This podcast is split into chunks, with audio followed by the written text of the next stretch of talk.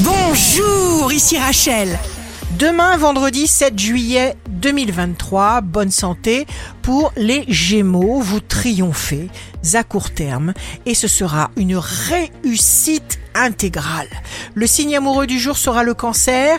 Il y a la chance, mais il y a aussi tous vos talents et vos compétences et vos pensées les plus puissantes. Si vous êtes à la recherche d'un emploi, le Capricorne, vos souhaits se réaliseront différemment que prévu, mais ce sera encore mieux. Alors confiance. Le signe fort du jour sera le lion. Le bonheur n'est pas fortuit. N'attendez pas qu'il arrive. Sortez, créez-le et surtout visualisez-le, pensez-le. Ici Rachel.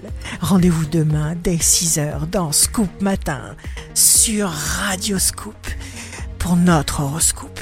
On se quitte avec le Love Astro de ce soir jeudi 6 juillet avec le bélier.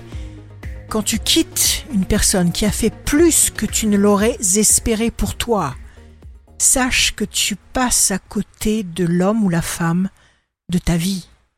La tendance astro de Rachel sur radioscope.com et application mobile Radioscope.